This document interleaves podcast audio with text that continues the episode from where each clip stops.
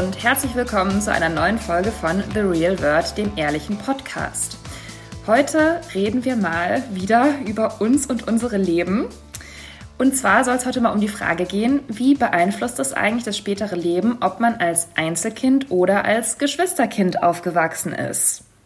Und ausnahmsweise haben wir in dieser Frage ja auch mal unterschiedliche Erfahrungen beizusteuern und vielleicht unterschiedliche Meinungen, aber zumindest Prägungen. Denn, denn Julia hat einen Bruder.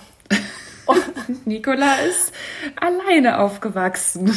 Genau, ich bin Einzelkind, also wir werden auch mal über die Einzelkind-Vorurteile sprechen, was davon vielleicht bewiesen, widerlegt ist, aber eben auch, wenn ihr, falls ihr mehr Geschwister habt, also wir ähm, werden auch mal darüber sprechen, wie diese Sandwich-Kind-Theorie äh, funktioniert, ob das stimmt und genau, weil sich einfach so das Leben mit oder ohne Geschwister unterscheidet.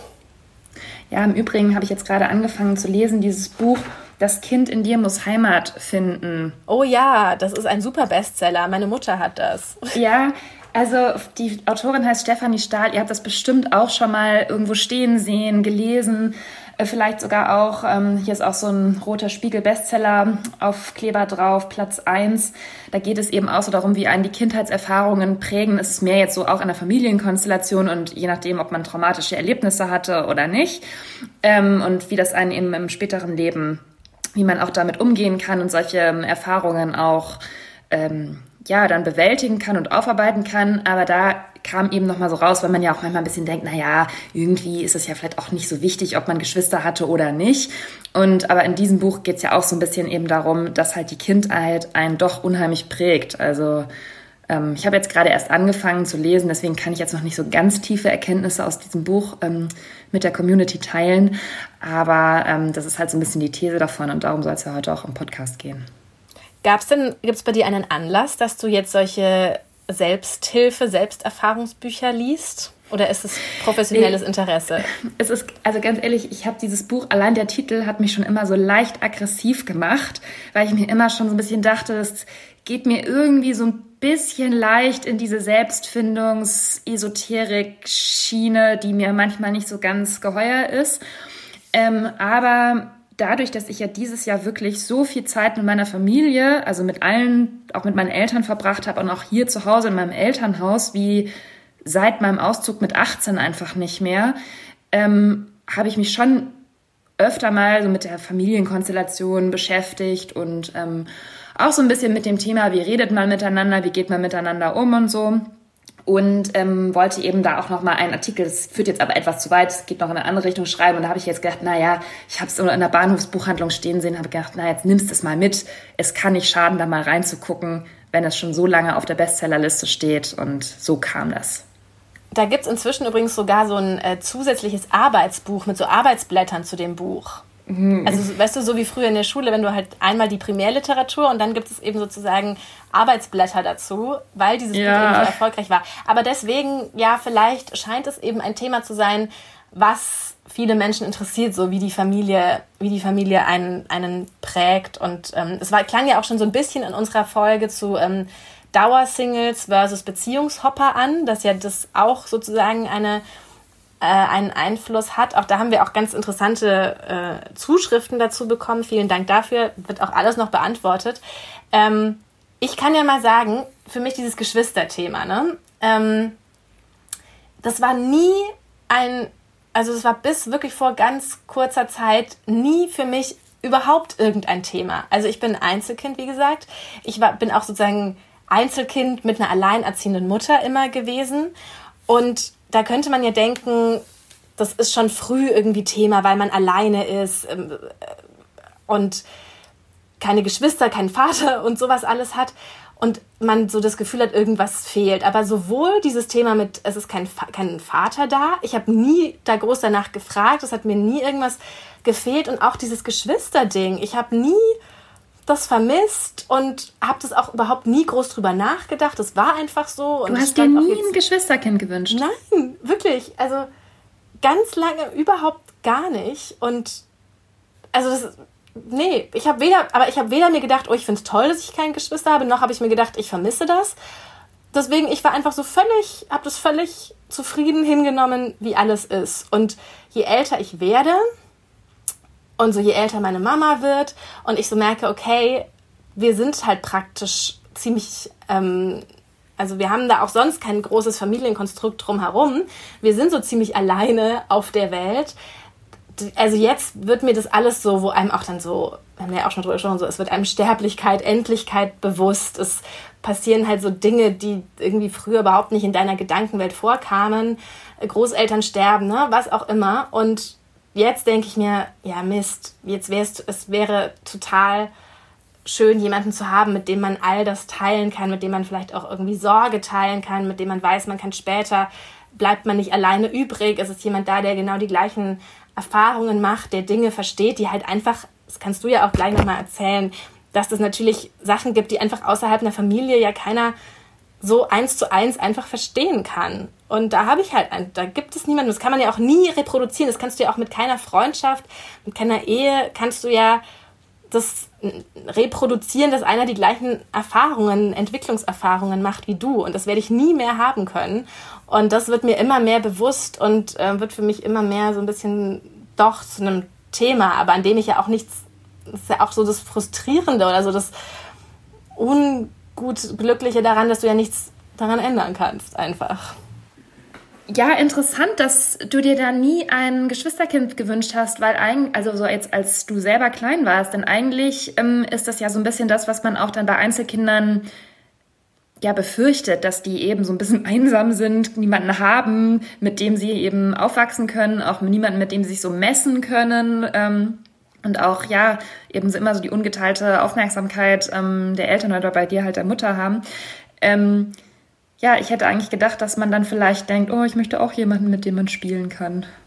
Nee, dieses mit dem Spielen, wirklich, ich hatte auch eigentlich einfach immer Kinder, mit denen ich bin ähm, am selben Tag wie ich ist ein anderer Junge geboren, Pascal, und wir waren beide Frühchen und hatten beide Gelbsucht und lagen zusammen im Brutkasten und unsere Mütter haben sich angefreundet und ich war so von Baby an immer habe ich mit Pascal gespielt. Ich muss eigentlich mal googeln, was aus dem geworden ist. Naja, und ähm, das, die, die einzigen Situationen, so in meiner, gar nicht in meiner Teenagerzeit, fast so später, wo ich so studiert habe oder meine Mutter dann immer sich Sorgen gemacht hat, wenn ich nachts nicht nach Hause kam oder sowas, das war so, wo ich dachte, ich glaube, wenn sie noch ein oder zwei andere Kinder hätte, würde sich so eine große Angst und Sorge nicht auf mich konzentrieren können. Dann hätte, dann wäre da halt einfach noch viel anderes los und dann könnte ich da so ein bisschen, wäre man nicht so im Fokus von, von sowas. Ja. Ja, das stimmt. Das war, also die Aufmerksamkeit der Eltern, die verteilt sich natürlich dann schon stärker, wenn man zu zweit oder zu mehreren ist. Also ähm, das geht ja auch um so Sachen wie Schule ähm, oder da fängt es dann eben an, dass man ja auch manchmal ganz froh ist, wenn man jetzt nicht das einzige Kind ist, was da jetzt abliefern soll oder ähm, wo die Eltern sich halt darauf stürzen, dass jetzt dieses eine Kind, was man nun hat, dass das nun jetzt auch wirklich ein Erfolg sein muss, so ungefähr. Ähm, aber was du auch eben gerade meintest, wenn man älter wird, vielleicht hat mich auch deswegen dieses Thema jetzt so ein bisschen beschäftigt, ähm, weil ich dann eben doch auch schon häufiger festgestellt habe, dass es gut ist, wenn man ähm, mit einem Geschwister eben auch über bestimmte Themen in der Familie reden kann. Ähm, und was du auch eben gerade sehr schön erklärt hast, dass man halt diese Erfahrungen gemeinsam gemacht hat und man dann nicht viel erklären muss, sondern man hat dann auch bestimmte Ansichten, man teilt vielleicht auch bestimmte Ansichten über die eigenen Eltern oder versteht sofort, was so los ist in der Familie und warum was wie ist und so weiter. Das ist natürlich schon was, wenn das, wenn man sich gut versteht, auch äh, immer vorausgesetzt, was dann halt auch als erwachsener Mensch einfach ganz, was man sonst eben nicht so hat und ähm, ich habe ja auch schon in mehreren Podcast-Folgen erzählt, dass ich auch mit meinem Bruder eben in einer WG wohne und so. Und es ist jetzt nicht so, dass ich mit dem alle meine ähm, wichtigen Themen im Leben bespreche. Das mache ich ja hier im Podcast äh, mit Nicola. ähm, und es ist natürlich auch, vielleicht wenn das eine Schwester wäre, vielleicht wäre das nochmal was anderes. Es ist halt ein junger Mann, mit dem man jetzt auch nicht vielleicht immer so über jedes Thema so reden kann. Ne? Also könnt ihr euch ja vorstellen, wie das ist, vielleicht mit einem 26-Jährigen zu reden. Und aber trotzdem ähm, ist es halt einfach eine Person in deinem Leben, finde ich, ähm, die die sozusagen einfach immer so sicher da ist, ne? um die du dir nicht so viele Gedanken machen musst, wenn ich mich jetzt auch mal verstreite, wenn es irgendwie Ärger gibt, dass dann ähm, diese Beziehung zueinander total zerrüttet ist oder eben auch wie in einer Freundschaft oder so, dass man immer denkt, wenn ich jetzt mal was anspreche, was mir nicht so passt oder wenn man auch mal eine flapsige Bemerkung macht oder so, dass das immer so sozusagen diese Beziehung zwischen, zwischen Leuten so angreift. Und das finde ich ist unter Geschwistern schon was anderes, dass man sich da einfach ähm, der anderen Person einfach so sicher ist, dass die halt da ist und auch so schnell jetzt erstmal nicht völlig aus seinem Leben verschwindet.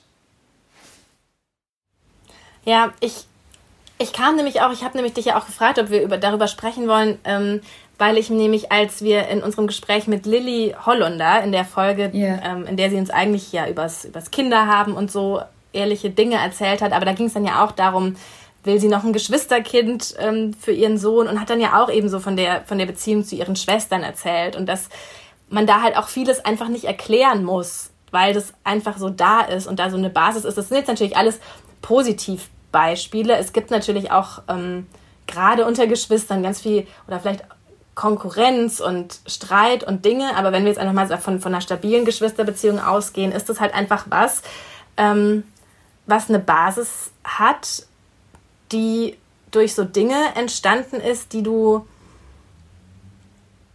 ja, die du auch so unterbewusst, unbewusst teilst und wo halt ganz viel ähm, gemeinsames Wissen oder gemeinsame Prägung da ist, ja, die du die dir, glaube ich, auch, wie du schon sagst, so eine Sicherheit gibt. Und das merke ich halt auch jetzt immer mehr. Ich glaube, dass ich gerade jemand eigentlich wäre, der sowas ganz schön gut gebrauchen könnte. Noch so eine, einfach so, so eine, einen sicheren Menschen. Ähm, und das und habe ich so, also so habe ich so in meiner Jugend und früher und alles total unterschätzt und war nie traurig darüber und denke mir jetzt, oh, ja, komisch, doof.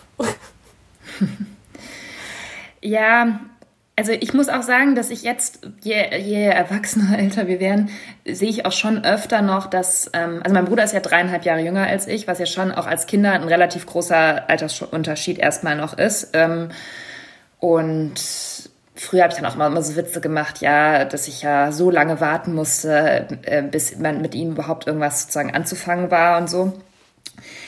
Ähm, aber ich merke dann eben, dass wir auch zu vielen Dingen so im Leben und auch wenn es um Leute geht und so immer so ähnliche Ansichten haben oder auch zum Beispiel Leute, Bekannte ähnlich einschätzen. Und das ist sowas, da habe ich mir auch nicht so Gedanken drüber gemacht, aber da denke ich, das muss ja irgendwie von der Erziehung herkommen oder von den gemeinsamen Erfahrungen, dass man da auch so eine ähnliche Ansicht häufig hat oder Leute ähnlich einschätzt. Ne? Und das habe ich zum Beispiel mit ihm, mit dir habe ich es auch oft, weil wir auch oft ähnlich denken über Leute, aber ähm, mit dem will man, da reicht manchmal nur so eine Bemerkung und dann weiß schon, okay, er hat die Person genauso eingeschätzt wie ich jetzt. Und das halt ist sowas ganz Interessantes, was mir jetzt aber auch erst so im vergangenen Jahr, muss ich sagen, ähm, vielleicht auch dadurch, dass wir jetzt halt mehr Bekannte auch so gemeinsam haben in Berlin, ähm, aufgefallen ist.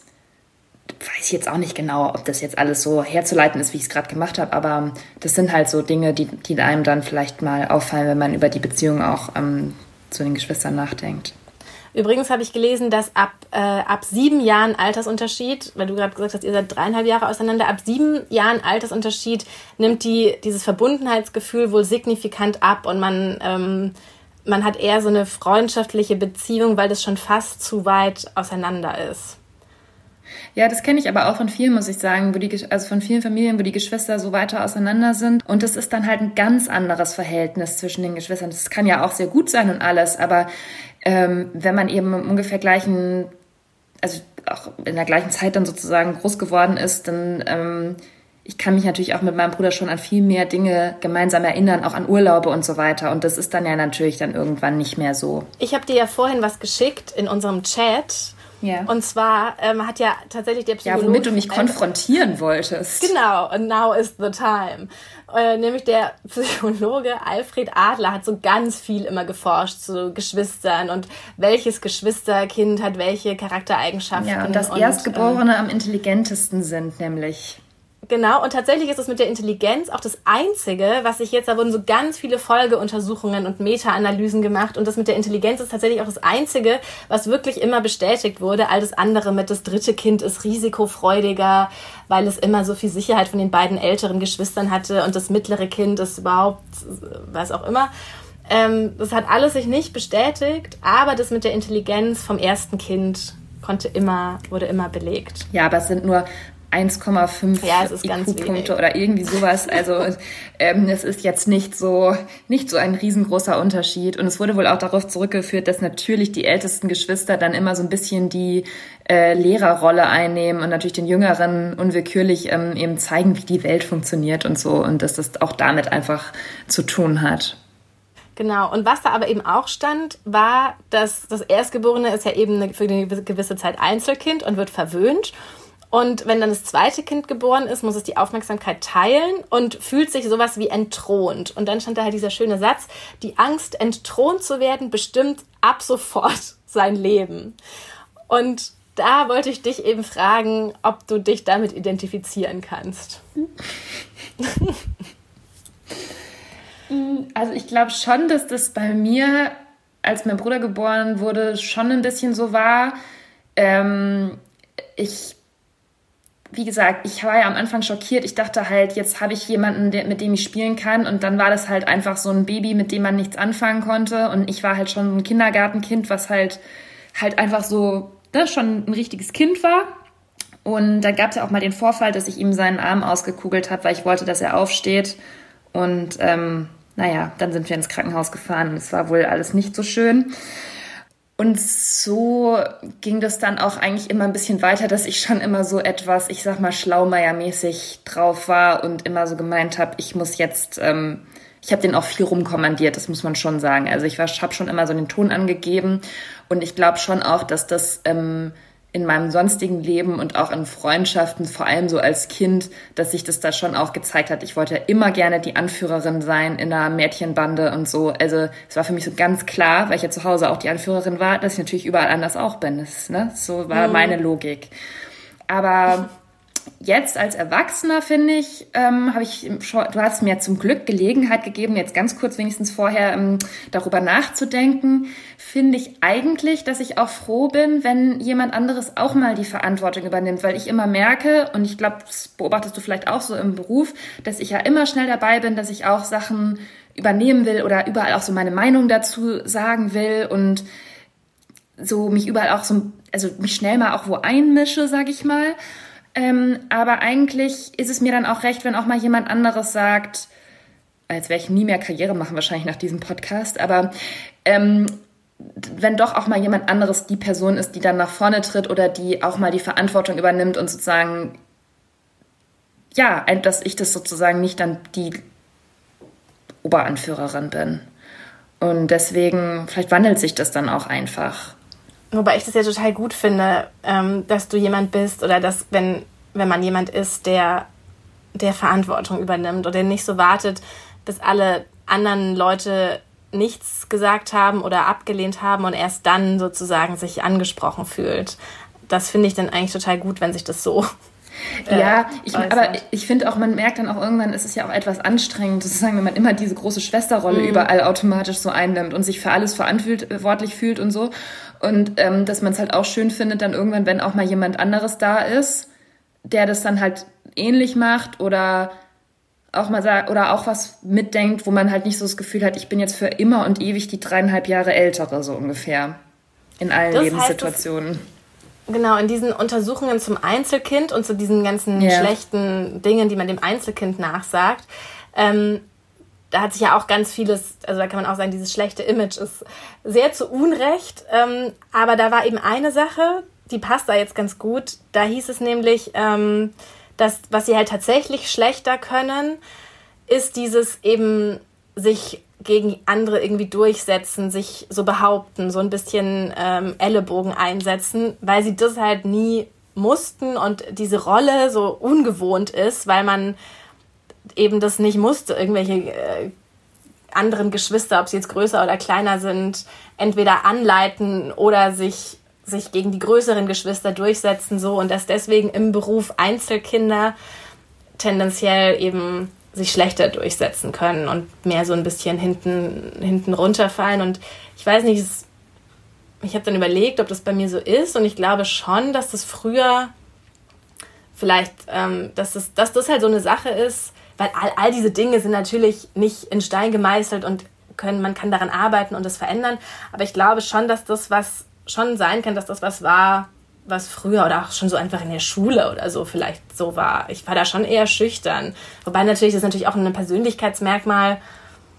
Also es spielt natürlich alles zusammen, aber ähm, das ist so eine Sache, die man eben Einzelkindern, die nachgewiesen sein soll für Einzelkinder. Ich fand es interessant, weil ich wollte dich natürlich dann auch ähm, nach dieser Androhung zurückkonfrontieren und habe ja. überall nach so Beweisen gesucht, dass Einzelkinder halt irgendwie egoistisch sind oder verwöhnt und so. Und anscheinend gibt es das auch wirklich nicht. Und ähm, weil sich natürlich auch die Erziehung total verändert hat und viel individueller geworden ist als früher. Also und es gibt ja auch so viele Einzelkinder und die Eltern wissen alle, dass sie darauf achten müssen, dass die Einzelkinder dann mit jemandem spielen und so. Also nicht wie in früheren Zeiten, wo das halt was so ganz Besonderes war, wenn jemand, also wenn es halt keine größere Familie war, habe ich deswegen nicht so viel gefunden. Aber was ich dich fragen wollte, oder sag zu, ja, ich wollte nämlich dazu sagen, das fand ich total interessant, dass es tatsächlich dieses, diese schlechten, dieses schlechte Image, diese ganzen Vorurteile kommen so von ganz früher, wo ähm, wirklich, wo es wirklich einfach so war, wo es die Pille noch nicht gab und alles und wo einfach normale, in Anführungsstrichen, Familien mit Mutter, Vater, die hatten einfach mehrere Kinder, weil es war einfach so. Und wenn eine Familie nur ein Kind hatte, dann lag das ganz oft eben daran, dass entweder der Vater gestorben ist oder dass die Mutter gestorben ist und dass ähm, dann aus diesen Gründen oder also dass irgendwie so Armut, Tod, solche Sachen waren dann der Hauptgrund dafür, dass ein Kind Einzelkind war und dann führte das halt ganz oft dazu, dass die wirklich so in isolierten Familien lebten, dass die irgendwie kein Geld hatten, das so und dass dadurch wurden dann diese Einzelkinder halt ein bisschen komisch, jetzt mal flapsig gesagt. Ähm, und aber nicht, weil sie Einzelkind waren, sondern weil ihr Einzelkind-Dasein bedingt war durch ganz viele andere große Probleme und das trug sich dann aber so weiter. Und jetzt sind ja die Gründe, warum man Einzelkind ist, einfach sehr viel harmloser zum Glück in der Regel und haben deswegen nicht mehr, also deuten dann nicht mehr auf psychische, problematische Dispositionen hin. Ja. Ich wollte dich ja. nur noch fragen, weil du doch auch äh, früher immer Schauspielerin und so werden wolltest. Ja. und jetzt gerade gesagt hast, du warst so schüchtern, aber glaubst du denn, dass das auch was damit zu tun hatte, dass du sozusagen so ein bisschen dann der, ich sag mal, Augenstern von deiner Mutter warst?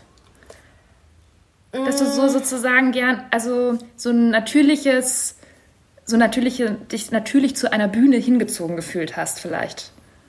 Oh, was für eine schöne Frage. Das hm, weiß ich gar nicht. Also es war schon so, dass meine Mama mich immer ganz toll fand und natürlich auch ganz viel Zeit hatte, mit mir irgendwelche Sachen zu machen und wobei sie gar nicht so viel, sie meinte auch kürzlich, sie hat mir nie vorgelesen, eigentlich, weil sie es immer doof fand. es war jetzt gar nicht so, dass meine Mutter so krass viel Fördersachen jetzt mit ihrem einzigen Kind gemacht hat.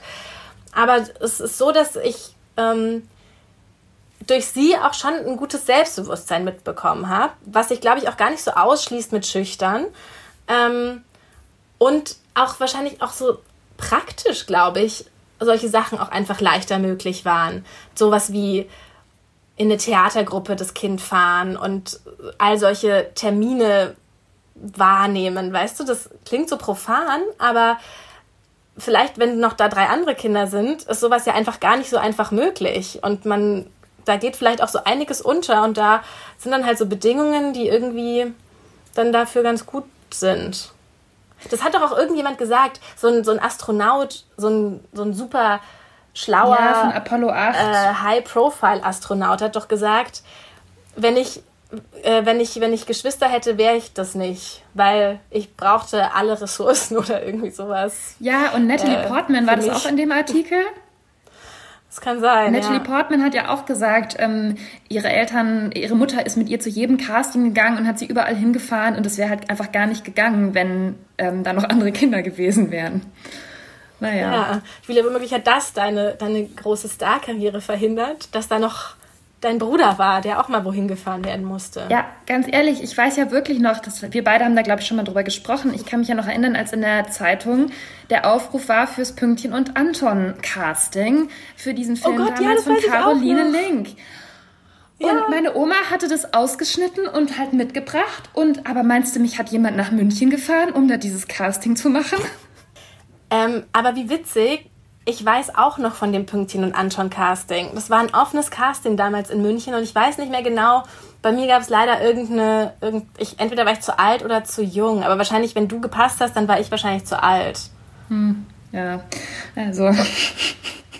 Weil ich bin ja wirklich zu all diesen, also ich bin ja zu all diesen Castings gegangen. Ja. Aber siehst du, am Ende sind wir im gleichen, äh, sind wir im gleichen Podcast gelandet. Ja, also das ist doch, so hat uns das Leben zueinander geführt. Ein Einzelkind ja. und ein verkapptes Einzelkind. ähm, ja, ich wollte noch was über einen Punkt reden, den ich ganz interessant fand, weil es nämlich auch zu deinem Lieblingsthema Beziehungen führt nochmal. Ähm, mhm. Und zwar gibt es so Theorien dazu, dass ähm, äh, Beziehungen besonders gut funktionieren mit zum Beispiel zwei Leuten, wo einer ähm, in der Geschwisterkonstellation der Ältere ist und der andere war sozusagen in seiner eigenen ähm, Geschwisterkonstellation der Jüngere. Ah. Also das, das heißt, ich mit meinem Freund passen jetzt eigentlich überhaupt nicht zusammen, weil wir sind beide die Älteren. Mhm. Ähm, aber weil das sozusagen vor allem in, Ge in Geschwisterkonstellationen, wo ähm, junge Mädchen gemischt sind, ähm, dass sozusagen der erste Mensch, mit dem du vom anderen Geschlecht zu tun hast, ist halt dein Geschwisterkind und deswegen prägt dich das sozusagen in der Art und Weise, wie man mit dem anderen Geschlecht umgeht. Also ganz ja. schräg, aber ja. das scheint, da scheint es mehrere Studien zuzugeben, die das besagen, dass das dann häufig besonders harmonisch ist. Oh, das kann ich mir, aber das kann ich mir total gut vorstellen. Weil ich dann zum Beispiel, die, ja. Hm. Nee, sag nur. Weil dann zum Beispiel man als ältere Schwester schon gewohnt ist, sich zu kümmern und, mhm. ne, der an, also, und jemand, der aber vielleicht dann der jüngere Bruder war, ist dann schon gewohnt, ähm, auch mal auf die ältere Schwester zu hören. Also, so im übertragenen Sinne. Das ist ja eine wunderschöne Konstellation. Das klingt nach einer guten Beziehung. aber man sieht schon, wie ähm, ich mir die ideale Beziehung vorstelle, nämlich dass auf mich gehört wird. Ich wollte nämlich tatsächlich gerade sagen, dass ich total, wenn ich jetzt so drüber nachdenke, total attraktiv fände, eigentlich einen Mann zu haben, der ein großer Bruder ist. Ich finde es irgendwie irgendwie cool, wenn ich mir denke, oh, der hat immer so auf seine Schwester aufgepasst. Wobei ich auch mir denke, womöglich wäre ich dann eifersüchtig. Weil Tim liebt ja seinen Bruder so krass und ähm, ist wirklich so, also würde so alles für den tun und ist da gibt so gar keine irgendwie so Gerechtigkeitskonflikte, so weil er immer ist, so es ist ganz egal, ob irgendwas, er ist nicht ungerecht, aber falls was ungerecht wäre, wäre ihm das egal. Hauptsache sozusagen seinem Bruder geht's gut. Und ich könnte mir, wie ich mich kenne, vorstellen, dass ich da vielleicht ein bisschen eifersüchtig wäre, wenn das jetzt ein Mädchen wäre oder wenn es eine Frau wäre. Trotzdem finde ich irgendwie die Vorstellung ganz cool von einem von einem Boyfriend, der ein großer Bruder ist. Auch wenn sich das dann vielleicht auch ein bisschen widerspricht, aber das ist so mein Impuls dazu. ja, aber, aber Tim ist doch auch der Ältere, oder nicht? Mhm, ja. aber halt von einem Bruder. Ach so, ja, okay, verstehe, ja. Ja. Und der ist immer so, der sagt auch manchmal so Sachen zu mir, ja, das und das kannst du nicht verstehen, du weißt nicht, wie das ist zwischen Geschwistern. Ja, das ist natürlich ein bisschen so ein Totschlagargument.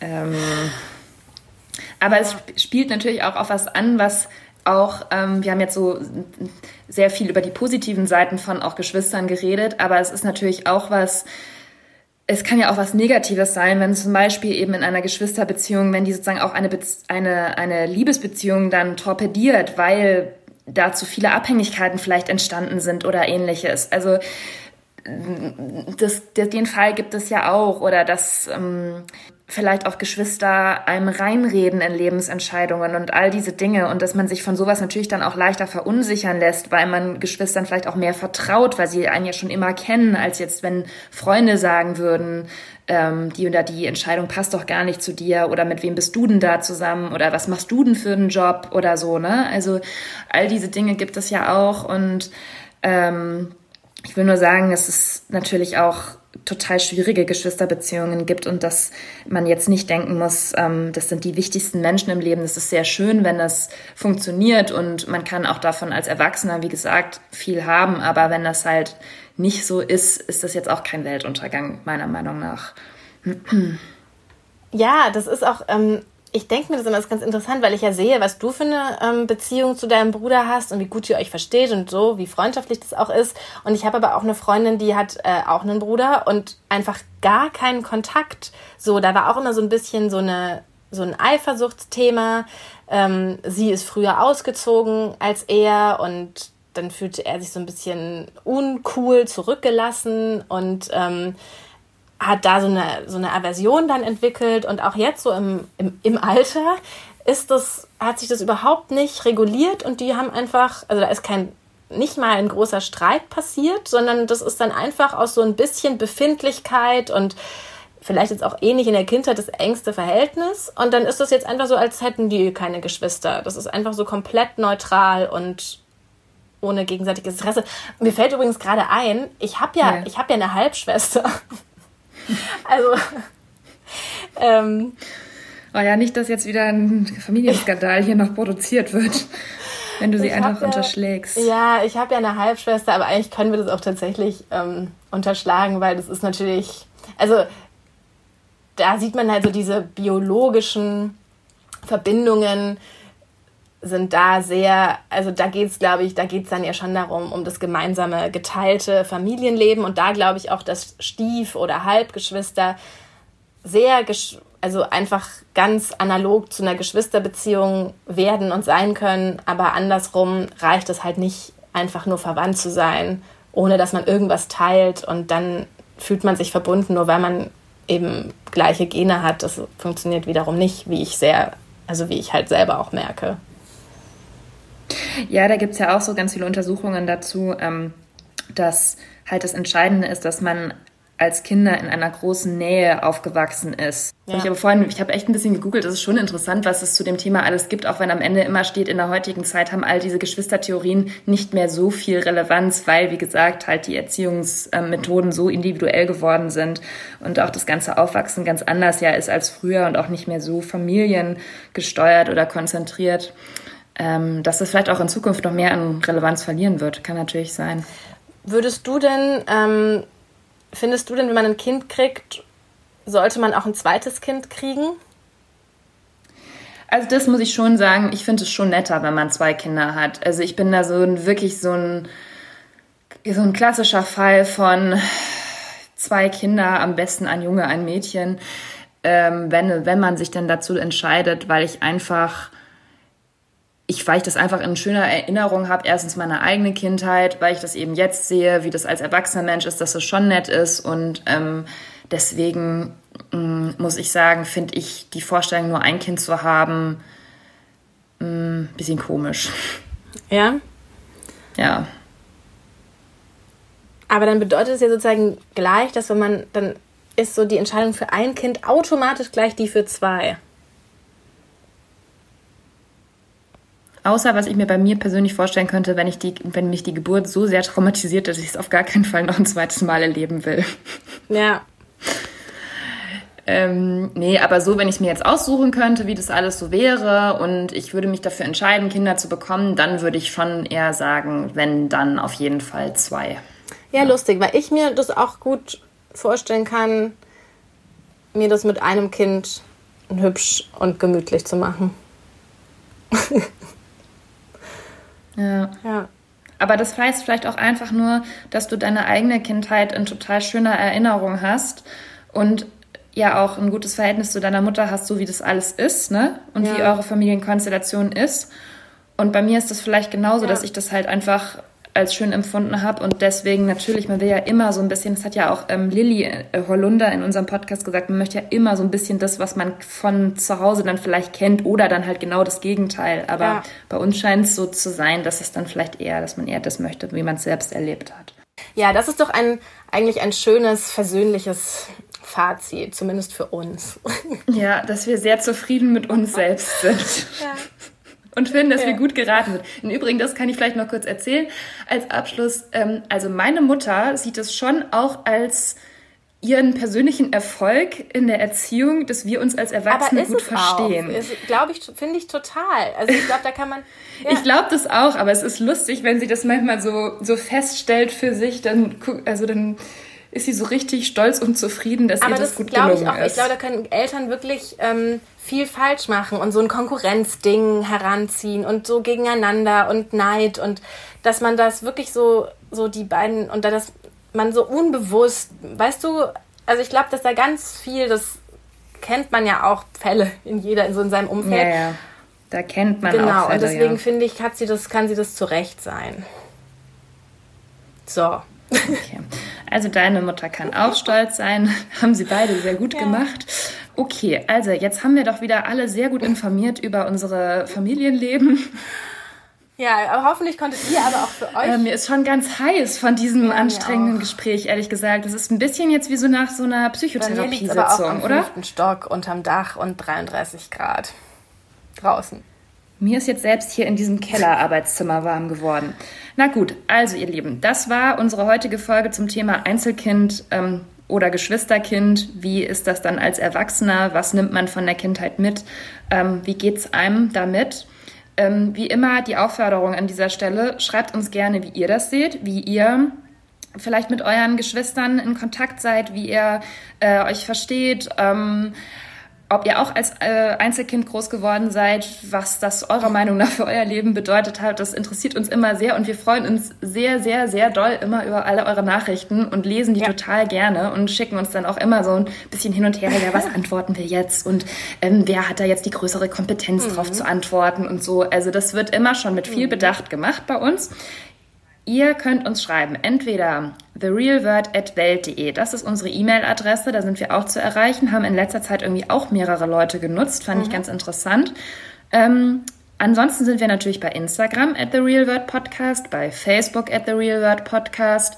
Ihr findet uns auf sämtlichen Streaming-Plattformen. Ich weiß gar nicht, ob es irgendwas gibt, wo wir nicht sind. Ich glaube nicht. Ähm, wir werden auch immer hochgeladen hier von von unseren Kollegen, die sich um die Podcasts bei Welt kümmern. Da sind wir jetzt auch in allen möglichen Dingern noch drin. Also wenn ihr irgendwo eine Podcast-App auf eurem Handy habt, dann ist es sehr wahrscheinlich, dass wir da auch drin sind. Abonniert uns in jedem Fall gerne. Ähm, bewertet uns, schreibt uns Kommentare. Das hilft uns, dass noch mehr Leute in unserer schönen Community sich wiederfinden. Und ähm, das war jetzt aber ja. ein Appell, Julia. Mehr, mehr kann ich jetzt nicht sagen. Ja, das war doch jetzt ja. ein flammender Appell, The Real World, den ehrlichen Podcast zu hören. Okay, ihr Lieben, also macht's gut und wir hören uns Bis dann. Wieder. Tschüss.